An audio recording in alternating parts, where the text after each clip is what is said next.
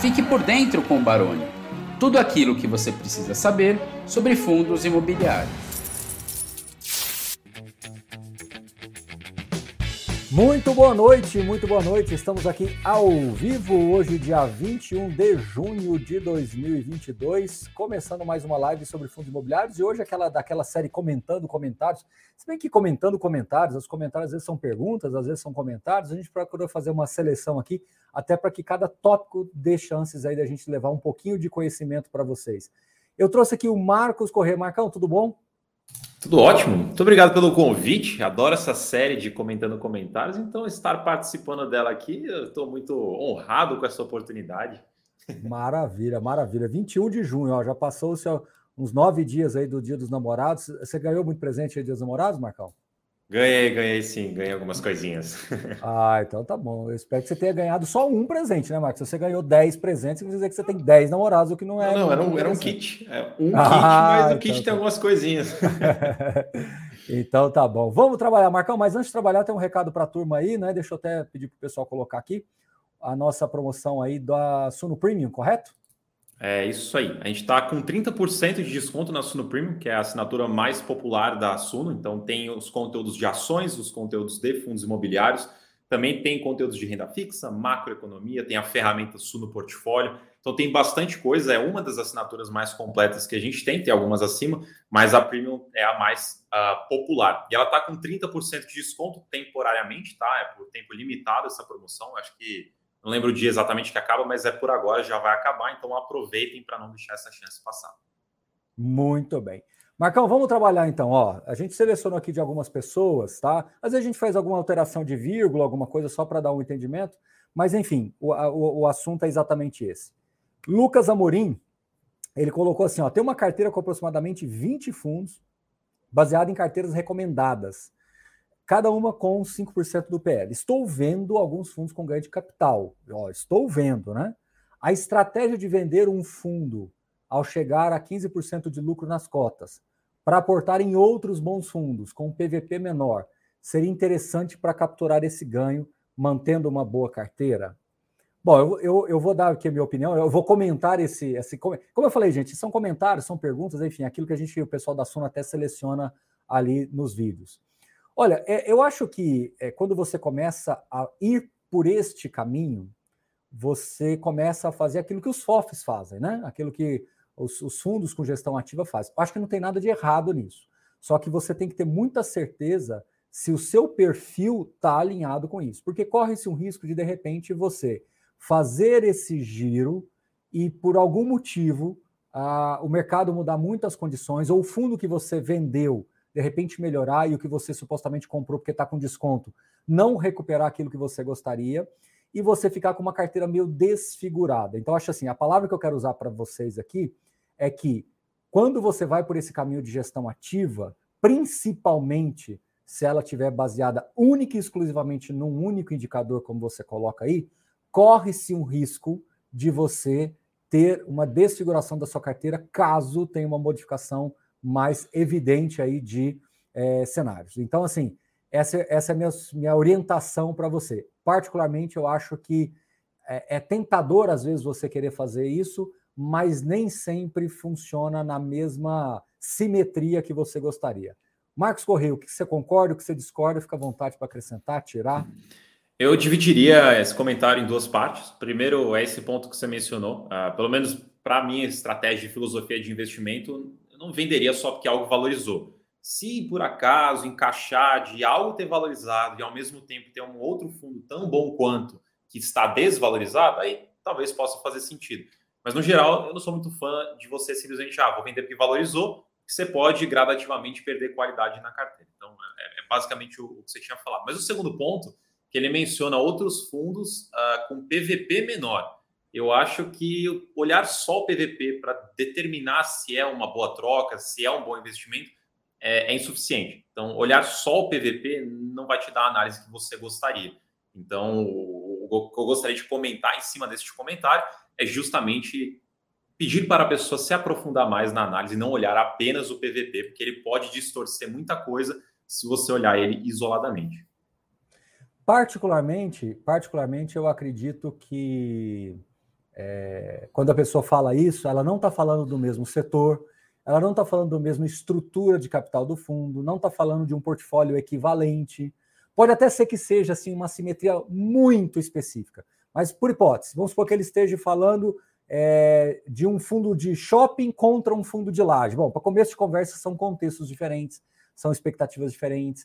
É muito difícil você encontrar isso. Ah, vamos encontrar então shopping contra shopping. Aí ele já está falando às vezes de um monoativo ou de um portfólio bem menor ou de um fundo que tem alguma estrutura específica de alavancagem um pouco mais, é, não vou dizer assim arrojado, não é arriscado, mas um pouco mais arrojada. Então é isso, tá? Então essa essa foi o primeiro comentário. Seguindo em frente, Daniel Guimarães Professor, qual a sua opinião sobre a afirmação comum no buy and hold de que preço não importa? Contextualizando, não importa se for um investimento de longo prazo, o investidor fizer pequenos aportes periódicos, formando como um preço médio. Marcos, essa eu vou jogar a bola para você começar. Esse é um assunto que desde Adão e Eva as pessoas falam, vira e mexe, elas aparecem. E eu percebo que elas aparecem no momentos ou quando o mercado está subindo demais, ou quando o mercado está caindo demais. Dificilmente as pessoas falam disso quando está um mercado meio lateralizado. Então, qual é seu, o seu comentário em cima do Daniel Guimarães?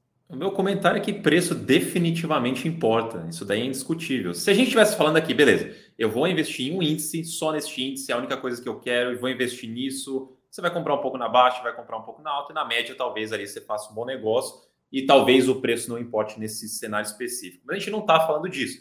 A gente tem uma carteira de fundos imobiliários, por exemplo, ou você pode ter ainda uma carteira mais diversificada com vários ativos, talvez até dezenas de ativos.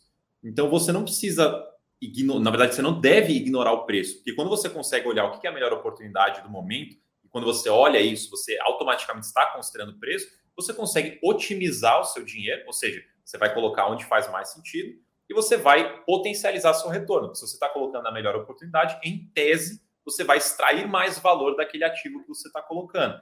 Então, se você simplesmente ignorar o preço e começar a colocar em qualquer coisa ou coloca em tudo, você pode ter um bom resultado até, só que você vai ficar, vai ter bons resultados ali, maus resultados ali, e na média você pode não ter lá um resultado tão bom quanto se você tivesse feito algo mais seletivo, tivesse escolhido um pouco melhor. Então, de qualquer forma, eu não concordo com o preço não importa, eu acho que ele importa sim, por essa questão de otimizar, por essa questão de você colocar onde você deve colocar, balanceamento e, e vários outros motivos que te fazem pensar um pouco antes de colocar o dinheiro e não simplesmente jogar o dinheiro no mesmo ativo que o preço não importa. Então, posso falar uma coisa, concordo. Marcos? Na, claro. minha, na minha jornada aqui de investidor e acompanhando investidores, eu percebo às vezes uma certa intransigência das pessoas ao fazer algumas afirmações ou negações. Então, assim, eu acho que eh, as pessoas, quando colocam que o preço não importa, elas estão levando isso muito ao pé da letra, de que não importa. Abs... Você pode ver que quem defende essa linha é não importa absolutamente nada, entra lá e compra e não olha nada. E quem defende muito ao contrário começa a achar que o cara está fazendo a compra da vida dele. Eu acho que não é nenhuma coisa e nem outra. Eu acho que o investidor, de novo, quando eu falo que o investidor, ele, ele é, às vezes ele tem que ter um estado de espírito, né? Assim, uma, uma um entendimento de que o bem-estar ele está acima de tudo. É, é, as pessoas começam a levar isso muito ao pé da letra. Então eu, eu gosto de achar que a virtude realmente está no meio, né? Como dizia Confúcio lá, a virtude está no meio. Por quê? Porque é, é, o preço é um dos pontos importantes, mas ele não é o único ponto, entendeu? Então, assim, eu acho que o mais é, é, relevante dos investidores entender é que o comportamento diz muito sobre como você é, sabe? É, de novo, eu gosto de puxar sempre por essa ideia da educação do filho, né? Dos filhos. É, quem tem essa experiência vai entender bem o que eu estou falando. Não é uma coisa linear, não é uma coisa assim que está cravada em pedra né? É, é uma coisa que vai se moldando, então vai tendo coisas que você dá prioridade no começo, de repente você já não dá tanto, e vai ajustando outras coisas que você vê que está falha. Então, dentro de uma composição de carteira, você tem lá 10, 15, 20 ativos, dentro do mês você vai acomodando os seus aportes e com bom senso, né? Se aquele fundo que subiu um pouquinho, e, e até o pessoal da Suno deixou essas duas perguntas aí, que eu acho que uma está meio que correlacionada com a outra de alguma forma. Né? Porque para o primeiro aí, para o Lucas, preço é tudo. Ele está querendo vender justamente para realizar ali e para ir atrás de outro, para buscar ganho de capital. Já para o Daniel, ele está numa pegada de piloto automático. Então, talvez nem o Lucas e nem o Daniel estejam completamente corretos. Eu acho que o investidor que está na, na, na, visão da perenidade, ele tem que saber balancear e dosar esses, essas questões comportamentais. E o Marcos tocou numa palavra que eu uso muito, nessa né? questão da filosofia, da estratégia e da filosofia de investimentos, que tudo isso passa, sim, por um estado do espírito de investidor. Ou seja, se ele estiver sempre incomodado com as coisas, ele nunca vai estar satisfeito, seja num preço de alta ou de baixo. Por isso que esse assunto vira e mexe, ele reaparece. Emerson Alexandre, acho o reinvestimento muito bom, mas às vezes tenho a sensação que é ganhar dinheiro por ganhar, como se nunca fosse chegar o momento de colher os frutos. Quando vejo um cara como o Baroni ainda mantendo o reinvestimento, ou seja, essa hora nunca chega. Bom, agora eu vou falar por mim, depois eu te jogo a bola, Marcos. A gente vai alternando aqui entre um e outro. É, Emerson, de novo, que defina o que é trabalho, defina o que é o seu propósito de vida, o que te tira da cama todo dia. Se eu tiver que fazer uma live como essa exclusivamente porque eu tenho que ser remunerado por isso, isso aqui para mim vai ser um martírio fazer uma live 8 e 10 da noite em plena terça-feira com um monte de filmes novos aí no Netflix, não sei lá o que, Amazon. Veja, a gente não deve fazer a coisa exclusivamente pensando nisso. Eu acho que a partir do momento que você conquista uma certa independência, uma certa liberdade financeira, financeira patrimonial, etc., isso vai te dando, inclusive, até uma, uma, uma, condição de você continuar fazendo o seu trabalho com muito mais energia daquilo que você fazia. Por quê? Porque agora aquele sentimento de obrigação ele vai se desfazendo e vai ficando o sentimento realmente do prazer de construir alguma coisa a mais. Então, é um pouco de ideologia? É um pouco de ideologia, é um pouco de é, é coração para fazer a coisa acontecer? É, e tem que ser assim. Se você. Agora, eu, sou, eu e o Marcos Corrêa somos muito pequenininho aqui. Vamos imaginar grandes investidores, grandes mentes aí. Antônio Hermílio de Moraes, é, é, mais, Marcos? O Abílio Diniz, é, Jorge Paulo Lima, é, até mesmo lá em cima, lá o Warren Buffett da vida. Então, assim, eu estou colocando pessoas muito maiores do que nós. É, o Antônio Hermílio de Moraes, infelizmente, não está mais entre nós aqui, mas se nós pudéssemos perguntar para todos eles, que, poxa, tem um patrimônio infinitamente maior do que o nosso, é, eles têm um motivo para levantar da cama e fazer alguma coisa e produzir de alguma forma. Então, isso é, uma, é um combustível. Então, não é pela. É como você falou, né, hora nunca chega. Não, essa hora não pode chegar. Porque no dia que chegar, meu amigo, você não vai ter motivo para levantar da cama. Certo, Marcão? É isso. Eu acho que duas palavras que para mim são importantes nesse, nessa, para essa pergunta. É, um é planejamento e o outro é objetivo. Então, acho que o objetivo, o professor Barani já comentou muito bem. É, eu, por exemplo, estou na minha fase aqui de acumulação, sempre reinvisto. Já me fizeram essa pergunta de, tá, mas até quando você vai reinvestir, né? Você, você não quer viver dessa renda? Olha, em tese, cenário perfeito, eu gostaria de não precisar realmente dessa renda. Por quê? Porque eu estou tendo sucesso na coisa que eu quero fazer, no meu trabalho, no meu hobby, ou que seja. Estou tendo sucesso aqui, não estou precisando da minha renda. Porém, aqui vem uma coisa que eu gosto muito nos fundos imobiliários, é que esta renda, que é passiva e que é recorrente, ela te traz bastante segurança, liberdade, conforto para você ser mais tranquilo para fazer outras coisas. Então você pode talvez arriscar um pouco mais, você pode se dar ao luxo de talvez fazer um pouco menos. Então você consegue ter essa vida um pouco mais tranquila porque você tem um conforto de ter uma, uma segurança, uma rede de segurança aqui que é, se tiver algum problema na sua renda principal, você tem ali uma outra renda que pode cobrir essa, essa ausência dessa parte que você teve. Então, tem um grande componente uh, psicológico também nessa parte da renda dos fundos imobiliários, e eu acho que isso é extremamente importante. Mas o outro lado que eu também falaria é o planejamento. Então, assim, se você quer realmente chegar em um estágio e falar, não quero mais trabalhar, quero só usar minha renda de fundo imobiliário, tranquilo. Só que você tem que se planejar para isso. Então, se você pensar, ah, o Baroni já. O que ele falou aqui? A hora nunca chega. Ah, eu estou muito distante. Ou, enfim, qualquer que seja a sua idade, qualquer que seja a sua vontade, se você planejar para ah, quando chegar nos meus 50 anos, eu quero viver de renda. Então, até os meus 50 anos, eu preciso planejar e trabalhar para que nos 50 anos eu consiga fazer isso. Inclusive, a gente tem até uma planilha que ajuda você a fazer esses cálculos aí para calcular seu patrimônio, calcular quanto que você vai precisar para aposentadoria. Enfim, eu não sei se está aqui na, no link da descrição, se tiver, baixem, mas eu não tenho certeza se está. Mas, de qualquer forma, acho que o planejamento é extremamente importante para caso você queira realmente usufruir e viver dessa renda de fundo imobiliário ou de outro ativo de renda passiva.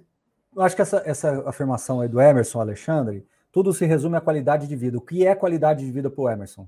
De repente, a qualidade de vida, para mim, é poder ter uma atividade, poder dar as, as minhas aulas de um jeito online, do jeito presencial, os cursos, o envolvimento, as palestras, workshop, por exemplo, eu estava aqui ontem, de repente chegou um WhatsApp para mim de um pessoal aqui em Goiânia que quer fazer um podcast, estão começando agora, isso para mim é ótimo. Qual é a obrigação de eu ir lá? Quanto eu estou ganhando para ir lá? Absolutamente nada.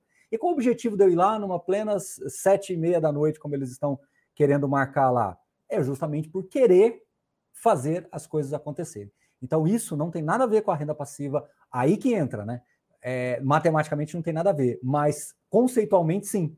Porque se eu não tivesse é, é, é conquistado, como a gente vem faz, falando e fa fazendo aqui com vocês e comentando com vocês, talvez isso não poderia nem estar na minha agenda, que eu teria outras obrigações de fato para serem cumpridas, e não aquilo que, que, me dá realmente ali a satisfação de fazer. Então, tudo é qualidade de vida, isso talvez seja o ponto mais importante para o Emerson considerar. Oficina Darwin, e a pergunta é: como será que os FIIs vão se comportar com a recessão global, visto que nunca passaram por uma recessão ao contrário das ações em geral? Esse aqui eu quero ser muito objetivo. Oficina Darwin, primeira coisa, não sei.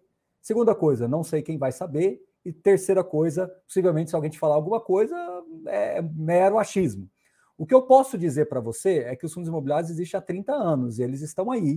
O que eu posso dizer é que os fundos imobiliários que começaram a ser medidos de uma maneira melhor de 2011 para cá, com a chegada aí do IFIX, 11 e 12, ou seja, são 10 anos, nós tivemos crises, nós tivemos recessões, talvez global, como você está colocando, não sei em qual intensidade, mas nós tivemos vários problemas, né? E, enfim, vários tipos de crises também. Agora, uma coisa eu aprendi também, viu, oficina Darwin? Se a gente quiser ter todas as respostas e tirar tudo que tem de risco da nossa frente para investir, possivelmente você não vai investir, porque vai sair uma coisa, vão aparecer duas, vão aparecer, vai sair duas, vão aparecer três, resolve três, aparece uma de novo e começa esse ciclo. Então, sempre tem alguma ponderação de risco na frente para colocar. Então, na minha visão, você resolve isso mitigando os riscos dentro daquilo que você tem controle. O que é que você tem controle? Se para você os fundos imobiliários poderiam ter um problema maior, eu posso pensar diferente. Na minha visão, o real estate, o ativo real, ele pode ser um hedge numa situação de uma recessão global. Talvez eu, eu diminua a renda, talvez eu perca um pouco meu, meu, meu fluxo de caixa, mas eu tenho uma proteção é, patrimonial do ponto de vista real. Enfim, cada um vai ter uma interpretação. De repente você pode querer fazer operações com dólar, sei lá, ou com outros tipos de veículos e instrumentos financeiros. Aí cabe a você ver o quanto você quer aprofundar, tá bom? Agora, uma coisa que eu aprendi também, Marcos, é que quando todo mundo perde, ninguém perde, né? Isso é uma coisa que a gente é, é, tem que ter em mente. Então, se você começa a ter um problema global, todo mundo está perdendo, de alguma forma o mundo vai encontrar uma nova matriz de riscos aí, isso vai, vai de alguma maneira também se resolver. Alguma coisa a acrescentar? Não, nesse daí eu não tenho nada a complementar. Eu ia só falar a parte do, do, do controle, né? Para a pessoa focar realmente no que ela consegue controlar e como ela consegue não controlar a situação, mas controlar a carteira dela, por exemplo, para uma situação, é justamente diversificar. Então, a, se ele está com tanto receio assim dos fundos imobiliários, então você pode diversificar em outros mercados fora do imobiliário para diluir esse tipo de risco. Então é a diversificação que você tem controle realmente. Se você vai conseguir resolver uma crise mundial, eu imagino que você não tem esse controle. Exatamente. Bom, Elvis Telucci, houve um crescimento significativo dos fundos de CRI. Hoje os maiores PL da bolsa são de papel. Meu receio é chegar no momento em que tivermos questionamento sobre a capacidade de pagamento desses credores. Aí podemos ter uma avalanche. O que, você acha desse comentário, o, Marcão? Vou jogar essa primeiro para você. É, na verdade, eu, eu, não sei se eu entendi muito bem a, a, a, linha de raciocínio da pergunta, porque assim, os credores eles existem sendo fundo de papel, não sendo fundo de papel comprou aquele CRI ou aquela dívida. Eles, aquelas pessoas ou empresas de um jeito ou de outro vão tomar ali uma dívida, um financiamento, um empréstimo. Então, não sei qual foi a relação do PL do, dos fundos de papel com essa questão de capacidade de pagamento de credor. Ah, então, assim, na minha cabeça, essa parte não faz muita diferença. Existiria isso de alguma outra forma, de qualquer forma. Vamos dar dois passos para trás com o Elvis Telucci aí. Por exemplo, um CRI de corporativo, um CRI, por exemplo, de um contrato BTS. Você tem lá uma empresa que fez um contrato de 10 anos e foi feita a securitização daquele contrato. Se essa empresa quebrar, de fato, esse fundo de papel vai perder fluxo. Então, como o Marcos colocou, quebra para o fundo de papel, mas também, se fosse um ativo imobiliário lá locado, um galpão logístico lá dentro de um fundo locado, um HGLG da vida lá locado, também teria um problema. Né? Qual é a diferença aí?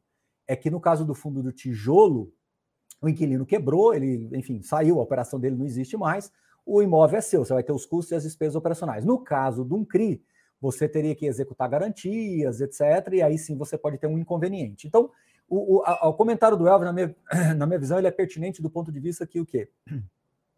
As pessoas precisam entender que o fundo de CRI é um fundo de crédito e que um cenário de crédito ele tem que ter uma certa estabilidade para ele funcionar.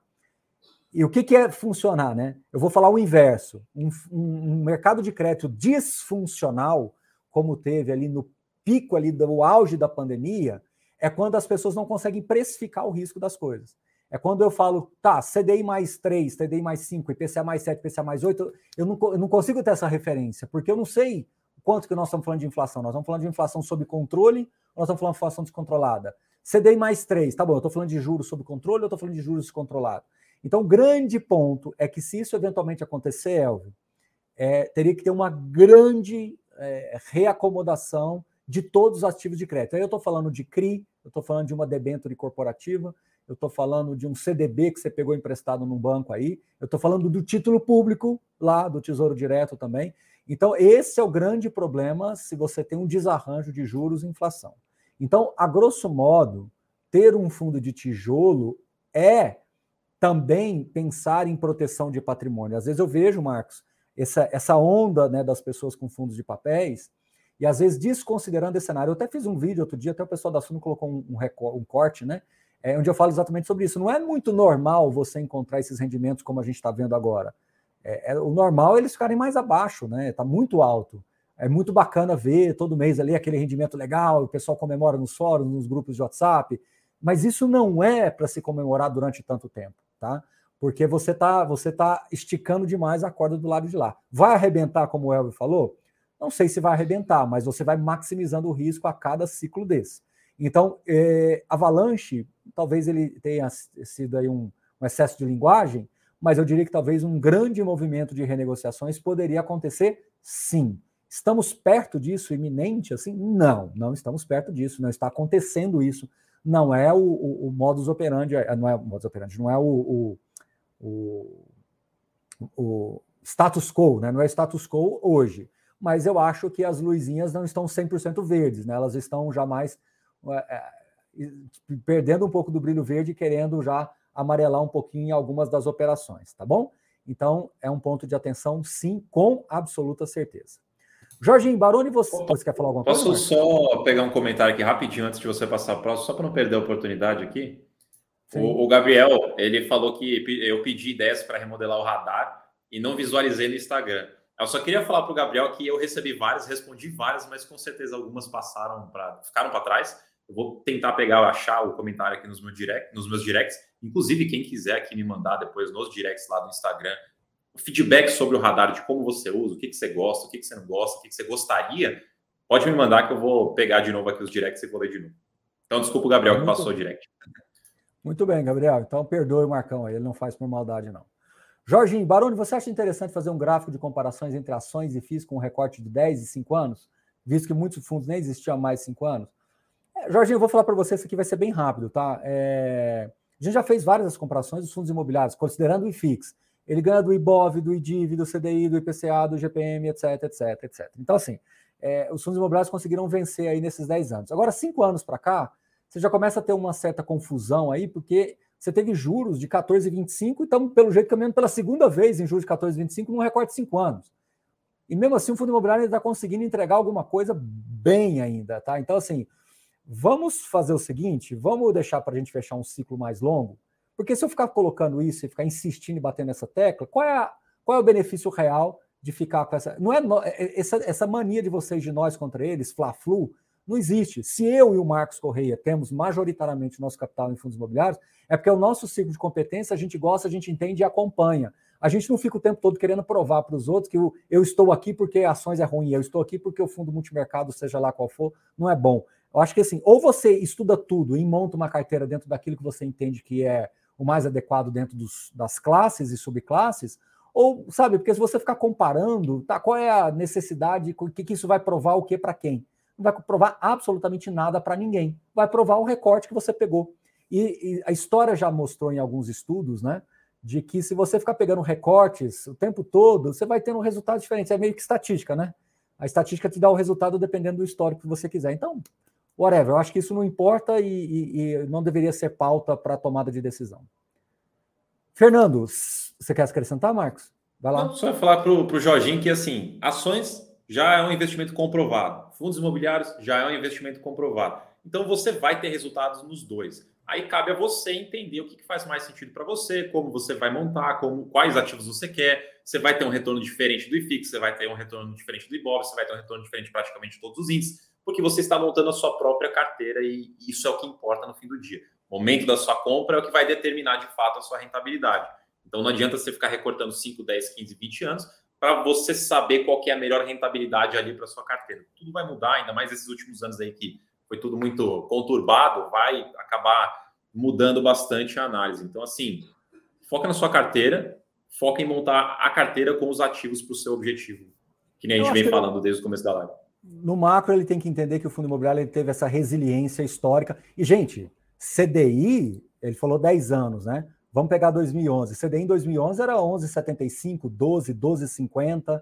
Depois foi baixando realmente, chegou lá até 7,50 em 2013, depois voltou para 10, 11, 12,75, 14,25, ficou 14,25 muito tempo, depois 14, depois baixou, aí teve aquela baixada meio artificial ali para 6,50, depois 4,25, 3,75, aí veio a pandemia, estourou tudo, chegou em 2, e agora nós já estamos falando de novo em 14, né? Então, assim, é, esse é o Brasil, né? Esse é o Brasil. Então, assim, independente de qualquer coisa, o fundo ele vai te proteger aí, é, com, é, independente do cenário. Fernando, só tá rico quem gera três vezes os gastos mensais em proventos. Quem vive de renda dos investimentos antes disso vai consumir o patrimônio a longo prazo e vai sofrer em momentos de baixa. O que enriquece é o trabalho e o aporte constante. Começando de trás para frente, eu concordo. Que enriquece de fato é trabalho e aporte. Né? Você vai investir em fundo imobiliário enriquece desde que você trabalhe, desde que você poupe, desde que você aporte, enriquece dentro do seu padrão de vida. Não vai te transformar na fortuna do Neymar, nem de ninguém aí. Mas isso é importante. Agora, eu só discordo de um pouco aí, viu? Eu acho que colocou três vezes, eu acho que ele está um pouquinho exagerado, não, não chega tanto, não. Marcos Correia, vai lá. Uh, a parte do de trás para frente ali eu concordo também. É, o investimento ele potencializa o, o seu trabalho, ele, ele, potencializa o seu retorno, mas sozinho é muito improvável que ele vai te deixar rico. E aí que vem outro ponto. O que, que é ser rico? A gente entra naquele debate, mas o que, que, é, o que, que é ser rico? Rico é ter mil reais? É ter cem mil reais? É ter um milhão? Rico é subjetivo ao, a cada pessoa, a cada objetivo, a cada planejamento. E planejamento é um ponto-chave, novamente, aqui na live, porque se você tem um bom planejamento, um bom orçamento, você sabe trabalhar com o seu dinheiro, sabe usar o dinheiro, realmente três vezes o gasto mensal talvez seja um valor muito alto. É. Assim. Se você tem, o ideal é o seguinte: para manter o seu padrão de vida, então você precisa ter uma vez o que você tem, o que você tem de gasto, em, em teoria. Só que existem oscilações. Então você pode ter mês que você recebe menos. Então você precisa ter um a mais para garantir aí que você não vai ter, um, em momentos de oscilação, menos do que você precisa para gastar. Só que para você ter realmente conforto, você precisa então ganhar um pouco mais de fato. Só que três vezes, imagina que meu custo mensal aqui, sei lá, é 8 mil reais. Então, ter, ganhar três vezes 8 mil reais chegar é. nisso com os investimentos vai tornando as coisas mais difíceis. E se eu quiser elevar meu padrão de vida, vou ter que ganhar três vezes mais ainda para elevar um pouco mais. Então, assim, eu acho que três vezes é muito. É óbvio que três é. vezes com certeza vai te dar uma segurança, um é. conforto muito maior. Só que é um objetivo bem alto e eu diria que dá para fazer com menos. É, ó, estamos entrando aqui na última. Eu só não estou conseguindo. Ah, Marcos, eu acho que eu fiz uma besteirinha aqui. Eu passei dois. Deixa eu ver. Lucas, é essa daqui que a gente não viu ainda, né? É, isso, eu passei sem querer, gente. Então tudo bem, voltei aqui uma, já está aqui. Bom, inclusive eu vou pedir aqui, eu estou vendo a presença do João Gobato. Eu vi que ele tinha postado uma coisa no começo do chat. João Gobato, Marcos, é, é um palmeirense de primeiríssima linha. Olha que eu sou corintiano, hein? Eu estava até com o Jean Tozeto, que também é palmeirense, o João Gobato, mas o João Gobato é palmeirense profissional do negócio mesmo. Esse aqui ele fala a escalação do Palmeiras aqui de qualquer, qualquer ano que você quiser. João, essa primeira aí, ó, vou deixar para o final para responder para você, porque essa frase aí, quando, quando o pessoal da Sono colocou na capa, eu acho que algumas pessoas, inclusive o João, achou que fosse eu que estivesse falando sobre isso, entendeu? Mas não, essa é uma frase do Fernando Vazato. Vamos deixar para o finalzinho. A gente já está com meia hora de live, Marcos. A gente está até passando rápido aqui. É... Vamos fazer essas duas aqui, Marcos, e aí depois a gente fecha com a do Fernando Vazato. Então vamos para o do Gabriel Menezes. Partindo da premissa que a gestão de um fundo monoimóvel, não necessariamente monoinquilino, é mais eficiente que a gestão de multimóvel. Caso essa premissa não seja verdade, poderia explicar? Então, é, é por partes. Né? Na verdade, o que, que você tem que entender como eficiência? Né? É, se você pegar isoladamente, é, é aquilo que eu falo, né? É, é, tudo é questão de estatística. Estatisticamente, eu já até escrevi isso no nosso relatório, 55% dos fundos desses monos aí, gestão passiva ou falsos ativos, eles tiveram problemas graves, com geração de, de, de é, com perda substancial de renda, de patrimônio, etc. Uns, vou falar em grandes números, tá? 17 e 18% deram muito bem, 17 e 18 ficaram meio em cima do muro, e aquela coisa do tipo, né? Eu corri risco para ganhar a mesma coisa, e uns quase 10% foram realmente vendidos e liquidados aí, aqueles fundos que têm a, a, a venda do ativo e liquidação do fundo. Então, onde eu quero chegar com isso? Quando você traz para o universo mais dos fundos maiores, e eu, de novo, eu vou bater nessa tecla, eu acho que a gente está num momento em que agora que as coisas vão começar a clarear, porque os últimos cinco anos foi um crescimento para a gente ganhar musculatura. A partir de agora, o resultado aparece. De novo, mania de professor, e eu peço licença aqui para vocês, mania de professor, tá? É, às vezes querer dar exemplo, né? É como a pessoa que começa a fazer uma atividade física ou ir para uma academia. Né? Eu acho que o começo da atividade, a construção ali para moldar, ela, ela, ela aparentemente não gera muito benefício para você. Mas depois de um dado momento, o benefício começa a aparecer e ele vai se tornando cada vez mais sustentável. Então eu acho que a gente conquistou uma musculatura que nos dá a chance agora de de fato crescer. Então, é, Marcos, é, trazendo aqui para esse mundo da, da academia, para as pessoas entenderem melhor. É aquele início da academia que o cara está franzinozinho, franzinozinho, ele fica lá um ano, dois anos, três anos, mas aí depois do quarto, quinto ano, aí de fato o resultado começa a aparecer de uma maneira muito forte, muito evidente, e aí aquilo tudo faz mais sentido para ele.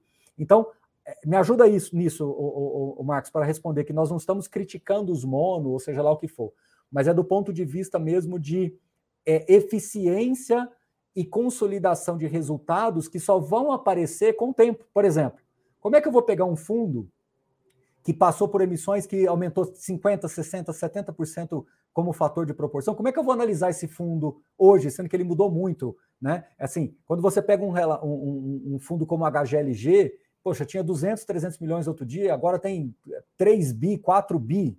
Você pega um fundo de papel que tinha 30, 50 milhões, hoje tem 3 bi outro tinha 500 milhões, hoje tem 7 bi. Ou seja, é muita diferença. Então não dá para só que agora o crescimento ele vai sendo muito mais orgânico e aí é onde essa musculatura vai fazer mais sentido. Então é mais ou menos nessa ideia. E só para concluir a segunda parte eu jogar a bola para você, Marcos, é, quando você começa a falar assim, não, mas o bom seria se eu tivesse um fundo com ativo só, e aí eu vou lá, escolho e monto a minha carteira. Tá bom, você está pensando só em você.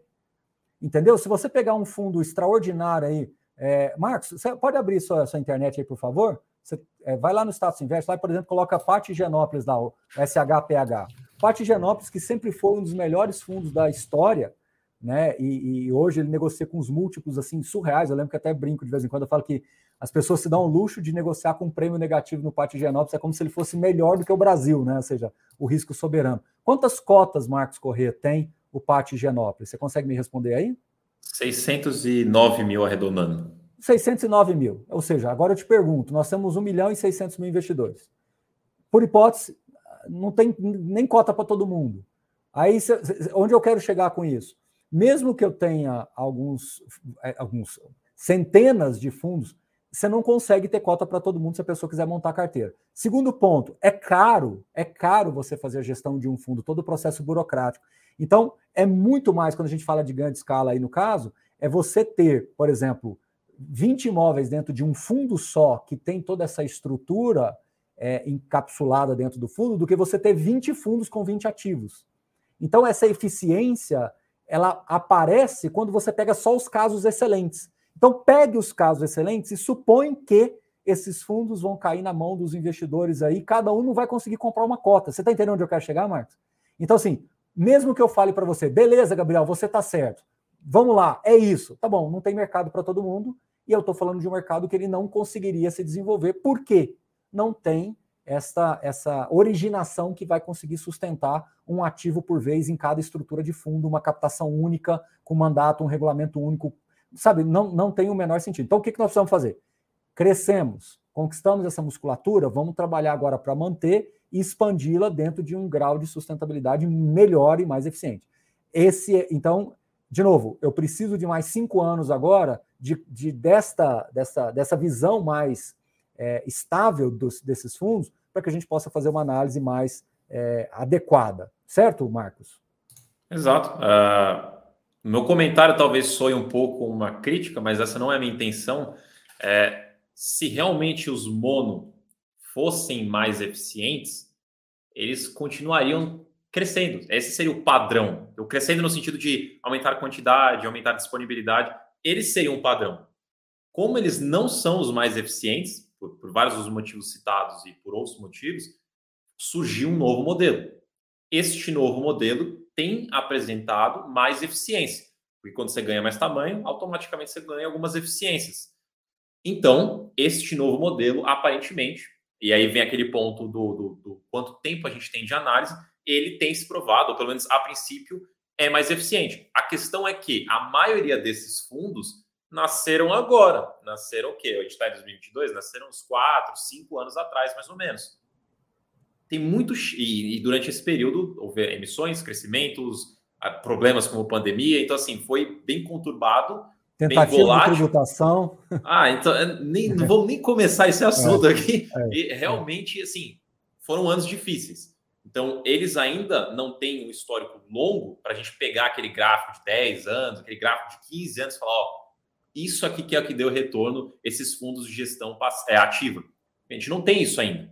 Daqui uns 5 anos, daqui uns 10 anos, a gente pode voltar, pode fazer esses gráficos e aí sim a gente vai falar, ó, fundo de gestão ativa é realmente melhor. Ou gestão ativa não foi tão eficiente assim. Eu acho que as pessoas também estão subvertendo uma coisa. As pessoas estão achando que tudo, tudo acontece de uma maneira fácil na vida real.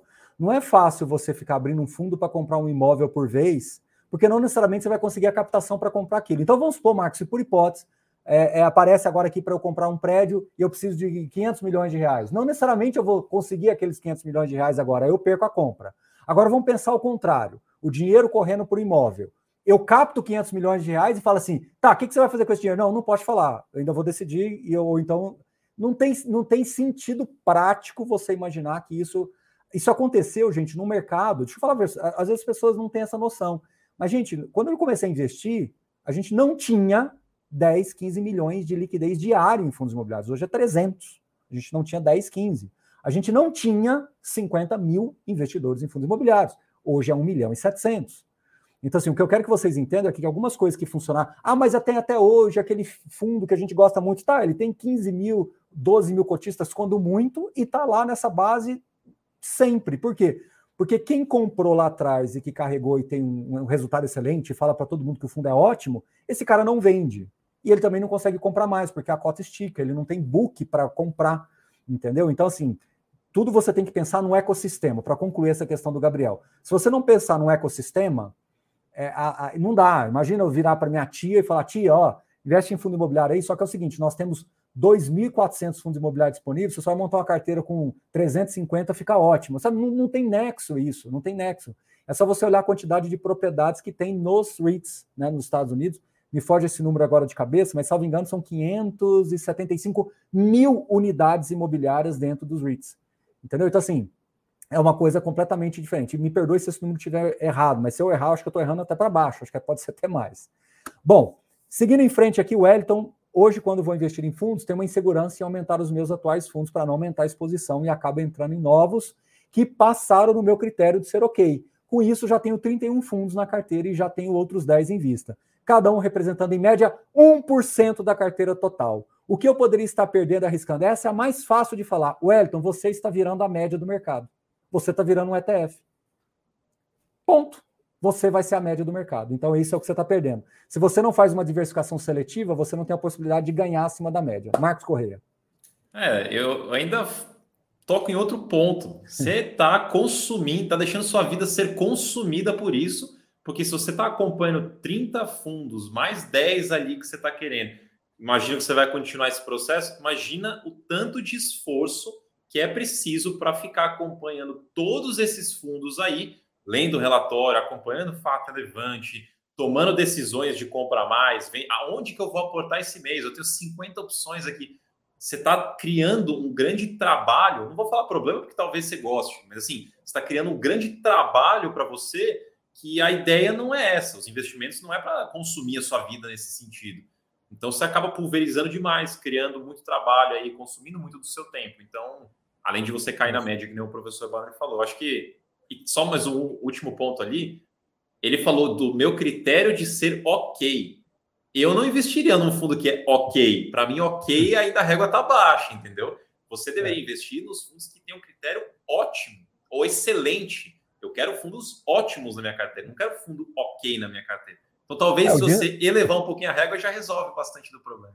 O Dindo colocou assim: é, ele está virando um FOF, eu vou até mais para frente, ele está virando um ETF, entendeu? O, o Marcos, antes da gente ir para a última aí do Fernando Vazata, Fala de novo aí da Suno Premium para gente, que você que sabe tudo e mais um pouco. Claro, é, chegou bastante gente aí, só para avisar todos vocês que a gente está com tempo limitado, e por tempo limitado, 30% de desconto na Suno Premium, que é a nossa assinatura mais popular. Isso dá mais ou menos R$ 1,15 por dia. E ainda você consegue, para os mais rápidos, obviamente, você consegue ainda um cashback de 100 reais para usar no Uber, é para os 150 primeiros, então corre. E você também consegue a gravação de uma palestra que o Thiago Reis fez. E se você for assinante, você ainda ganha acesso a uma masterclass que vai ter em breve.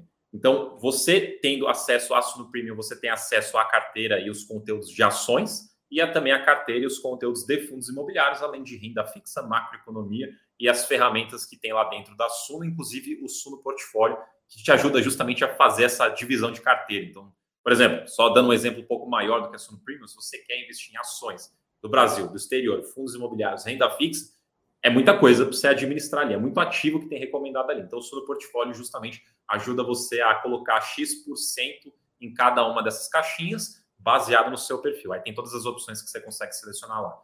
Mas não perde tempo, é só mais algum tempinho aí, mais um dia talvez, alguma coisa assim. É 30% de desconto na Suno Premium. Muito bem. Link na descrição. Eu sempre esqueço de falar isso. Link na descrição, pessoal. Ó, agora respondendo ao nosso amigo João, é, um ser que entenda o mínimo de investimento não entra na fria dos fundos imobiliários.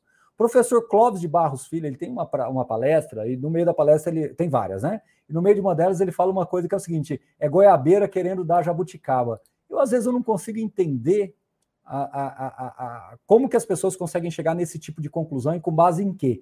Eu vou ser bem sério com você. É, é, é às vezes as pessoas falam assim, até esse dia teve um, um, um, leilão aí, você viu um leilão do Warren Buffett? Parece que pagaram quase Não, 19, do, 19 é, milhões jantar, de dólares. É, né? almoço, jantar. jantar, né? Jantar, sei lá. Às vezes eu queria fazer o contrário, eu queria almoçar com uma pessoa como o Fernando Vazata aí, para entender como é que a pessoa chega nesse nível de conclusão. Entendeu? Porque assim, tudo é baseado em premissas e conclusões. Né? Tem pessoas, eu não estou falando que o Fernando faz isso, mas tem pessoas que fazem uma análise assim, é, um pouco mais racional e outras pessoas fazem uma análise mais passional. Então, assim, a impressão que eu tenho é que é, é, eu até é, tenho escrito isso nos relatórios, né? É, o, o investidor às vezes falta para ele um, um, senso assim de como é que funciona um fundo imobiliário. Porque às vezes a impressão que eu tenho, Marcos, é que as pessoas questionam o funcionamento do fundo, horas, mas o fundo funciona assim. Então, essa, essa questão, por exemplo, de ser um fundo fechado, muda muito o jogo. Porque quando você tem um fundo aberto, qual que é o benefício? Você solicitou o resgate, o dinheiro entrou na sua conta lá e pronto. Né? Você mandou aplicar e pronto. Num fundo fechado é uma mecânica diferente. Então você tem essa questão da, da marcação a mercado, você tem o seu patrimônio ali sendo mais impactado no dia a dia dentro dessas condições. É um outro momento, é um outro movimento de crescimento, é uma outra estrutura de crescimento. E às vezes eu vejo as pessoas fazendo isso aí. Aí quando você fala assim, tá, mas você vai generalizar? Porque eu consigo te dar fácil um monte de fundo multimercado que não ganha do CDI desde que começaram e estão cobrando 2% de taxa de administração até hoje. Eu consigo te dar um monte de empresa que caiu 70, 80, 90% na vida delas. Eu consigo te dar um monte de empresa que o endividamento dela líquido é absurdamente elevado. Eu consigo te dar um monte de empresa no exterior que tem problemas seríssimos, assim, a empresa é quase que uma garagem lá e alguém fala que o valuation dela vale 30 vezes lucro, 50, 100 vezes lucro, 200 vezes lucro. Então, assim, Fernando, eu queria almoçar com você, eu queria jantar com você, sério mesmo, porque às vezes eu preciso entender melhor o que, que passa na cabeça do investidor. Eu procuro entender, às vezes, quando tem algum assinante, algum cliente nosso que ele fala alguma coisa assim, eu, eu, eu, eu procuro entender e conversar. Então, assim, Marcos, dá, dá, dá, dá a tua opinião aí, depois eu volto aqui e já encerro. Tá. É, é uma pena que ele não colocou o racional dele nessa crítica, porque eu acho que assim é extremamente válido você criticar, dar feedback, discordar das coisas. Isso gera discussões e de discussões potencialmente saem boas ideias, crescimento e evolução. Ah, então esse, esse comentário curto do jeito que foi realmente é muito difícil a gente saber qual é, por que, que ele está falando isso. Agora, uma coisa que eu acho que todo mundo deveria aplicar para si mesmo em investimentos, em tudo, na verdade, é não ser radical.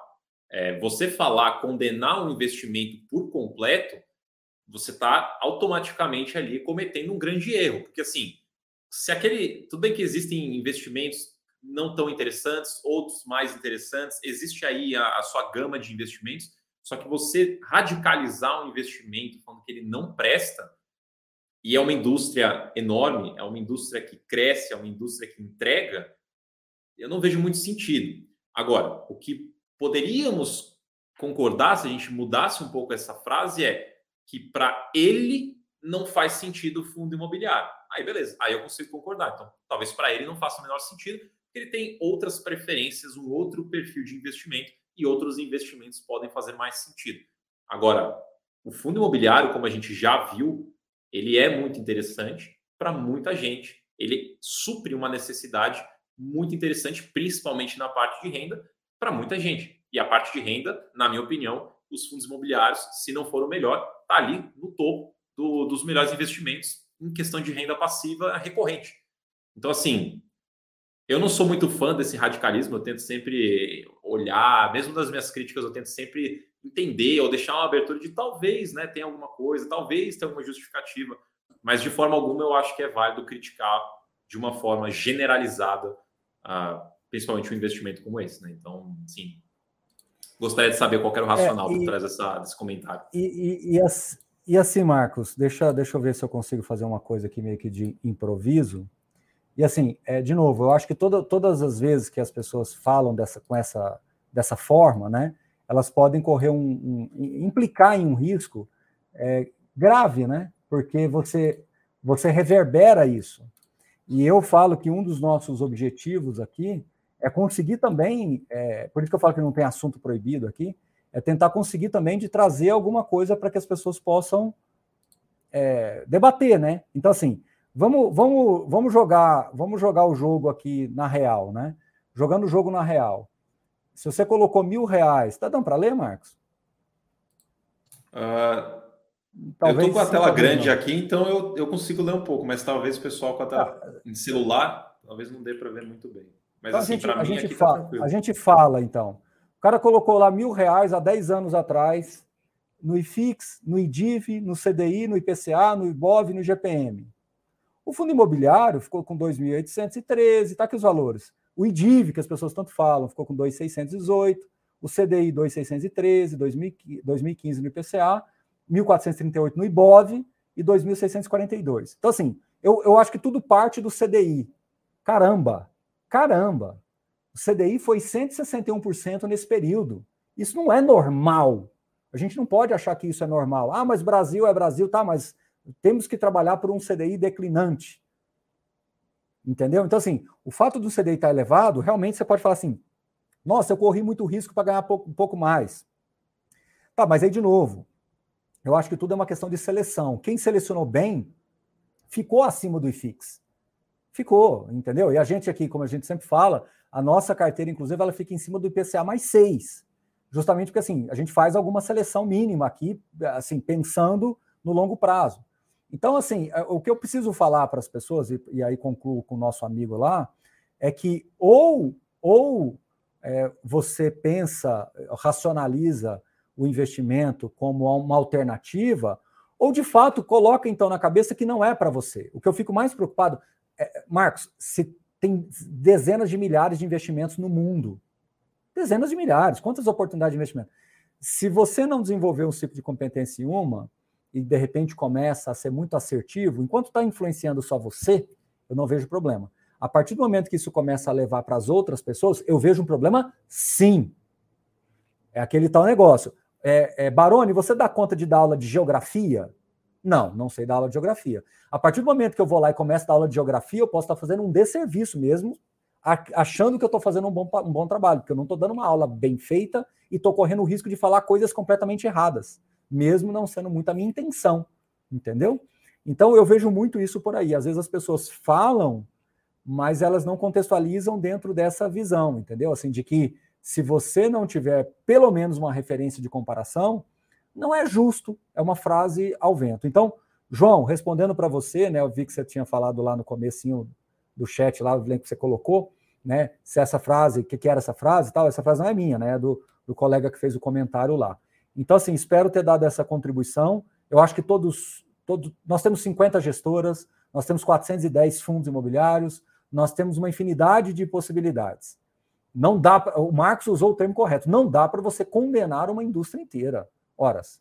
Se você, numa seleção dessa, não conseguir selecionar cinco bons gestores de 50, dos 400 fundos você não conseguir selecionar 40, estou falando de 10%, horas, aí, aí é um problema sério. Mas eu sou capaz de arriscar aqui de que isso não acontece, inclusive, em nenhuma das indústrias. Qualquer indústria que tiver, se você fizer uma seleção mínima, assim, quando eu digo seleção mínima, o que, que isso quer dizer? Assim, estudar minimamente, é, se interagir minimamente, ter menos é, é, sabe, eu acho que às vezes as pessoas decidem mais com o fígado do que com a cabeça, né? Então, é, escolhendo melhor, é, entendendo melhor, eu acho que dá para você. Agora, se depois de tudo isso você falar não serve para mim, entendeu? Ah, eu fui lá e estudei moedas virtuais e, e, e mesmo tendo essas cinco aqui que, que, não, mas não serve. Tudo bem? Respeitamos, entendeu? Ah, estudei aqui as ações das empresas de dividendos, tem as empresas de dividendos aqui, mas tem cinco aqui que eu, ah, não, mas eu não gosto da volatilidade das ações. Tudo bem? Mas não quer dizer que isso seja ruim, porque se você falar que é ruim, você tem que ter uma base de dados para você minimamente comparar e, e, e, ter essa, essa, essa, essa assertividade, essa responsabilidade na hora de reverberar uma coisa que pode influenciar na decisão das outras pessoas. Aquilo que eu falo, né, Marcos? A gente constrói conhecimento de um lado e às vezes essas coisas sendo reverberadas desconstrói. Isso vai ser até quando? Até o resto das nossas vidas. Sempre foi assim. É, é, é a construção de conhecimento ela sempre foi assim. Entendeu? Quando eu estou dando aula que um aluno está incomodando, eu estou construindo conhecimento e ele está desconstruindo do lado de lá, atrapalhando o andamento da sala. O que, que é o meu papel? Trazer todo mundo para a página de novo, trazer, inclusive ele. Então, quando eu estou falando, eu não estou falando para as quase mil pessoas que estão nos acompanhando. Eu estou falando para o nosso amigo lá, que agora eu não sei nem onde está minha tela aqui. Você lembra do nome dele?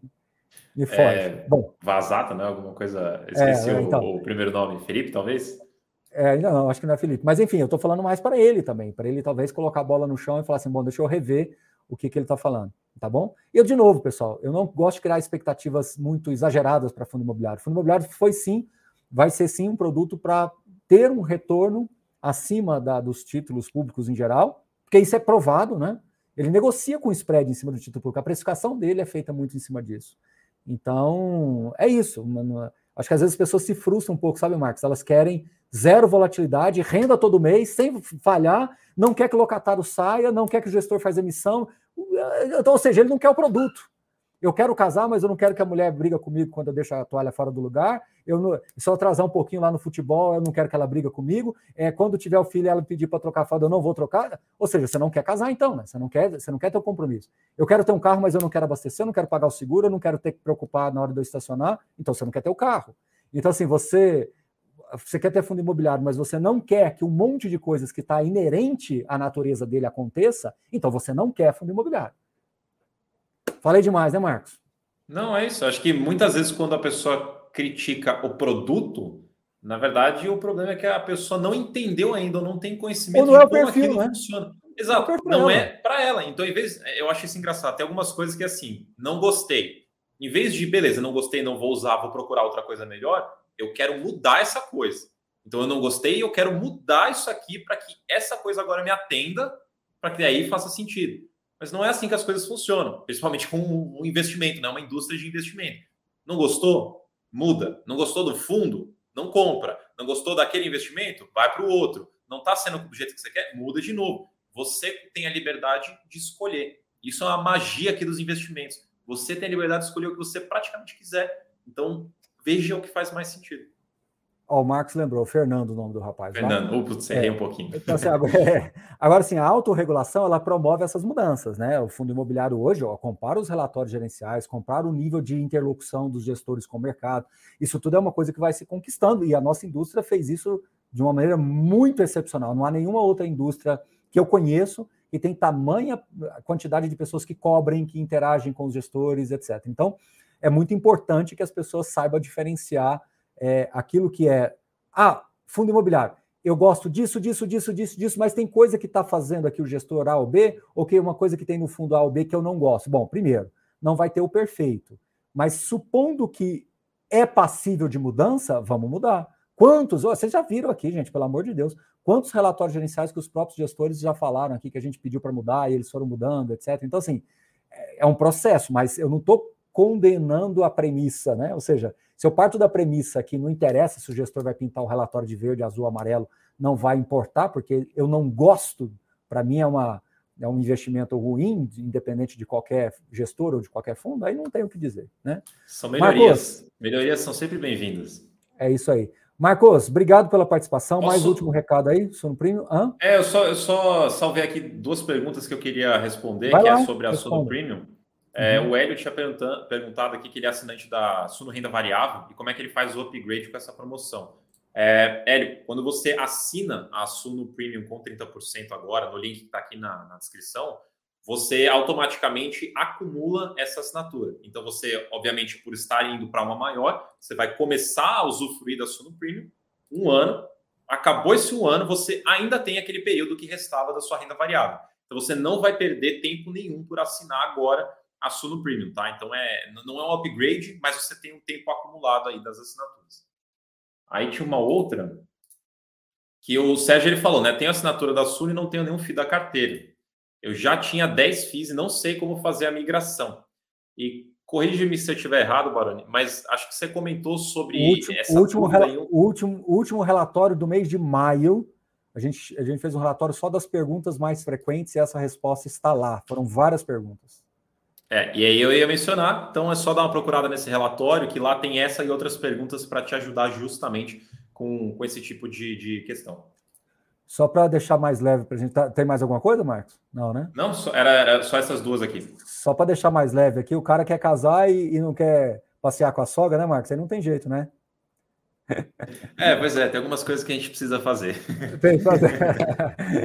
Marcos, é isso aí. Muitíssimo obrigado, valeu pela participação. Pessoal, valeu, quase mil pessoas nos acompanharam aqui em tempo real.